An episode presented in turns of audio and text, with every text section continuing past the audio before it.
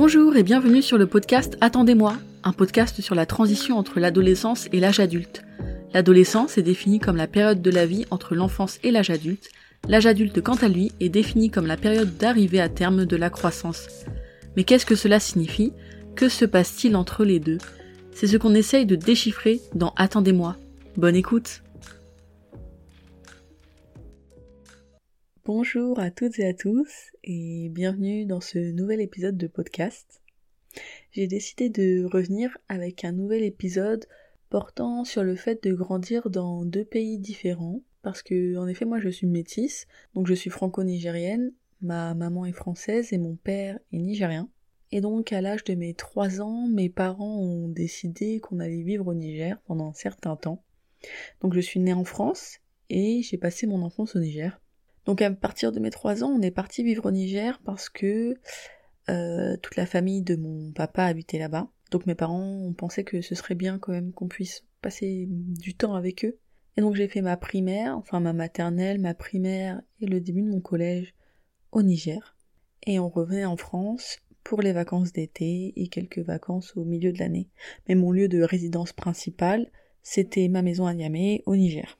Et donc pour moi, la France, c'était un pays exotique. Je suis donc partie du Niger pour arriver en France à l'âge de mes 12 ans. Et ce qui est très étrange, c'est que je n'arrive pas du tout à me souvenir à quel sentiment euh, j'éprouvais par rapport à mon départ d'un pays où j'ai vécu pendant 9 ans.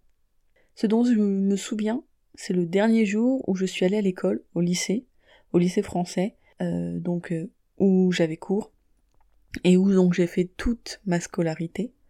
Donc de ma maternelle euh, au collège, c'était dans le même dans le même établissement, le lycée français. Les lycées à l'étranger, c'est souvent comme ça. T'as la maternelle, primaire, collège et souvent donc lycée aussi dans le même établissement. Et donc je me souviens de ce dernier jour où je suis allée au lycée français et personne ne m'a réellement dit au revoir. Parce qu'en fait à ce moment-là j'avais pas réellement d'amis, mais je me souviens très bien que personne ne m'avait dit au revoir. Et donc ça m'a fait bizarre de quitter les lieux où j'ai toujours grandi, mais pas les gens, à part ma famille et mes grands-parents qu'on voyait tous les jours parce qu'ils habitaient dans le dans la même cour que nous, sur le même terrain. Et en plus, on n'est on pas parti du Niger avec euh, beaucoup d'affaires. J'avais peut-être euh, deux valises pour apporter euh, toute ma vie, toute mon enfance. Et je me dis qu'en fait, heureusement qu'à cette période-là, j'avais pas vraiment beaucoup d'amis. Enfin, j'avais pas d'amis en fait parce que ça aurait été très difficile de me séparer d'eux, parce que déjà que je me séparais de ma maison, de ma famille, de mon papa qui est resté travailler là-bas, de mon chat, parce que comme quoi on dit que tout arrive pour une raison, et bah c'est véridique parce que si j'avais eu en plus des amis auxquels je tenais énormément et que j'avais depuis de nombreuses années, je pense que ça aurait été encore plus compliqué. Et donc, quand je suis arrivée en France, j'étais quand même assez contente parce que pour moi la France c'était le pays euh, donc le pays où je suis née, mais c'est aussi le pays où j'allais en vacances tous les ans. Donc j'avais l'impression que j'allais garder cette sensation de vacances, et c'est vrai que cette sensation, elle est restée quelques semaines. Mais forcément, je me suis habituée au fur et à mesure, et puis j'ai construit un quotidien. Donc cette sensation, malheureusement, je l'ai perdue. C'est totalement logique. Et je suis arrivée au collège à Versailles, et j'avais la sensation d'être une étrangère. Pourtant, je suis née en France. Mais c'était quand même ce que j'étais puisque j'avais passé 9 ans au Niger. J'ai pris quand même du temps à m'adapter aux gens et à la vie en France. Même si j'ai reçu une éducation française et une éducation culturelle française, eh bien, c'est quand même pas la même culture de recevoir une éducation française à l'étranger. Je pense que c'est pas la même chose que de grandir en France. Et donc, tout le collège, j'ai eu la sensation de ne pas être à ma place. Parce que quand je suis arrivée en cinquième au collège, c'était assez dur au début. Pas pour se faire des amis, parce que les gens étaient assez curieux, donc me parlaient. Mais c'était dur de se sentir différente. Je suis arrivée le premier jour de la rentrée, et le prof principal a demandé, avec une question rhétorique, parce qu'il connaissait sûrement la réponse, il a demandé c'est quoi la capitale du Niger? Et quelqu'un a répondu, et je me, je me souviens très bien de qui avait répondu ça, quelqu'un a répondu c'est le Nigeria, pour rire. Et toute la classe s'est mise à rire. Et donc moi j'étais très gênée parce que je comprenais pas la blague. Je comprenais pas pourquoi c'était drôle, et j'ai toujours pas compris. Et puis à la fin de ce cours, une élève m'a demandé si je parlais l'africain. Alors là, pareil, Je me suis demandé, euh, enfin j'ai pas compris pourquoi, parce que pour moi c'était pas concevable qu'on connaisse si peu en fait le continent africain et qu'on pense qu'il y ait qu'une langue, parce que bah l'euro l'européen ça n'existe pas. Et donc je me sentais pas hyper hyper à l'aise dans ce collège et dans cette classe. Et puis le collège en France, c'est pas la même chose qu'au Niger. Par exemple, j'avais très peur d'aller à la cantine au début, parce qu'au Niger, il n'y a pas de cantine. Donc, on rentrait chez nous tous les midis. et donc, je me souviens très bien la première fois que j'ai fait la queue à la cantine. Déjà, premièrement, euh, le prof principal avait demandé à une élève de m'expliquer en fait comment le collège marchait. Et donc, j'étais dans la queue de la cantine avec cette, euh, cette camarade de classe qui est devenue mon amie plus tard. Et du coup, elle a dû m'expliquer comment on passait la carte de cantine, qu'on devait badger, puis prendre un plateau, puis prendre des couverts, et puis prendre soi-même les entrées, les desserts. Et ça, ça peut paraître tout bête, hein, mais pour moi c'était un stress énorme parce que je connaissais pas du tout. J'ai l'impression que ça allait beaucoup trop vite pour moi. Euh, j'étais stressée par rapport aux gens derrière. Pour moi, j'étais beaucoup trop lente pour eux. J'avais peur que ma carte ne passe pas. J'avais peur de prendre euh, trop d'entrées, trop de desserts. Je comprenais pas les quantités, les ratios. Et je comprenais rien. Puis même après l'intérieur de la cantine, fallait qu'on s'assoie assez rapidement. Euh, après, pour rendre les plateaux aussi, il fallait faire un tri, mettre les couverts à tel endroit, mettre les déchets à tel endroit, mettre les assiettes à tel endroit. Bref, beaucoup trop de stress pour pas grand chose.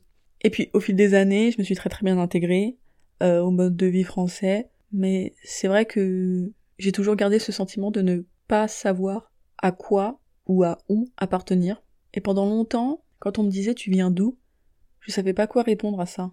Je suis née où, j'ai grandi où, j'habite où, je savais pas.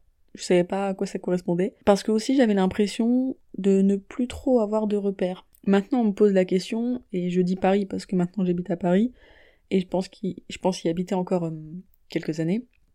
Mais il y a quelques années, c'était pas aussi automatique de dire Versailles, puisque j'habite à Versailles, alors que je pense que c'est la réponse que les gens attendaient.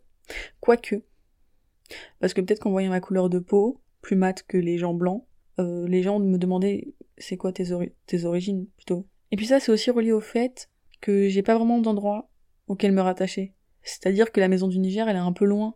J'y vais pas régulièrement pour que ce soit un lieu auquel me rattacher. Et ça fait écho à mon premier épisode de podcast avec le sentiment d'avoir un chez-soi.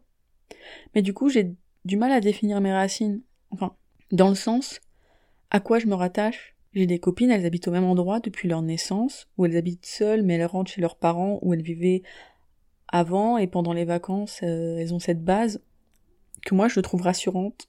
Je trouve ça très rassurant d'avoir une base euh, physique, un endroit, un endroit où tu peux, tu peux retourner. Tu retournes à l'essentiel en quelque sorte. Et les amis d'enfance aussi, c'est quelque chose que j'aurais rêvé d'avoir. Ton ami d'enfance que tu connais depuis euh, tes 5 ans, même si elle a déménagé, vous avez habité à une rue pendant des années, ou dans le même immeuble, sur le même palier. J'ai toujours rêvé d'avoir une amie d'enfance. Mais au Niger, tu pouvais pas réellement avoir d'amis d'enfance parce que eh bien les gens bougent beaucoup. Enfin moi je m'attachais toujours à des gens, des enfants qui bien sûr avaient des parents, qui avaient des contrats euh, à durée déterminée, qui avaient des missions, et du coup restaient 2-3 ans, 4-5 ans max, et puis s'en allaient. Et puis à l'époque tu peux pas vraiment garder contact avec euh, tes amis parce que tu leur donnes ton mail, ton Facebook quand je suis arrivée au collège, mais puis ça dure pas très longtemps quoi, tu grandis, chacun prend son chemin et puis après tu te rappelles même pas de son prénom. Donc j'ai toujours rêvé d'avoir une amie d'enfance. Enfin bref, du coup je pense que se positionner en tant que personne métisse, même si c'est pas vraiment le, sujet de ce podcast, c'est plutôt en tant que c'est plutôt en tant que personne qui a habité dans deux, pays différents, eh bien je trouve que se positionner c'est parfois compliqué un peu, un peu comme euh, les enfants de la troisième culture. Vous savez, ces enfants qui habitent dans un pays euh, différent du pays d'origine de leur papa ou de leur maman, eh bien je trouve que c'est parfois un peu difficile de s'affirmer et d'affirmer son identité parce que s'être construit et avoir grandi à différents endroits, quand tu te définis, quand tu définis cette dualité, eh ben ça n'aide pas à ce que ça soit clair pour toi et pour les autres. Bien sûr que c'est pas un souci de ne pas savoir se définir, on n'est pas toujours obligé de se définir, mais on vit quand même dans une société où l'on nous range dans des cases qui peuvent avoir un côté rassurant, même si euh, de mouvements libérateurs sont, sont, sont en place et essayent de casser ces codes, casser ces cases. Moi, je pense que ça peut aussi être rassurant de savoir se définir quand on en a envie. Et je vous invite à lire l'article intéressant du magazine Antidote. L'article, c'est Pourquoi l'identité métisse est-elle si complexe? qui parle du métissage et comment se définir, comment euh, comment s'identifier, comment se définir, comment savoir euh, oui d'où on vient et à quoi se rattacher. Et euh, moi j'ai trouvé cet article très intéressant, donc je vous en dis pas plus, mais je vous invite à aller le lire. Et donc voilà, du coup je me demandais, quand on vous demande tu viens d'où, qu'est-ce que vous vous répondez? Et je suis très intéressée de savoir qu'est-ce que vous répondez à la question tu viens d'où? Parce que du coup moi maintenant je dis où j'habite, mais tu viens d'où? Ça peut être aussi où est-ce que tu as grandi, où est-ce que tu es né, où est-ce que tu as grandi, où est-ce que tu es né, où est-ce que tu habites, où est-ce que tu as passé la majorité de ton enfance? Et puis quand t'as 30 ans et que t'as fait 6 pays différents, qu'est-ce que tu réponds? À tu viens d'où? Je sais pas. Du coup j'ai toujours pas de réponse à cette question. Mais je vous invite fortement à me faire des retours si ça vous intéresse. Et donc voilà, j'ai toujours pas de réponse à cette question tu viens d'où, mais en tout cas ça m'a fait plaisir d'avoir pu partager cette pensée, cette réflexion avec vous. Merci beaucoup. Si ce podcast vous a plu, n'hésitez pas à le liker, le partager, le commenter, laisser un avis, et je vous dis à très bientôt pour un prochain épisode. Merci.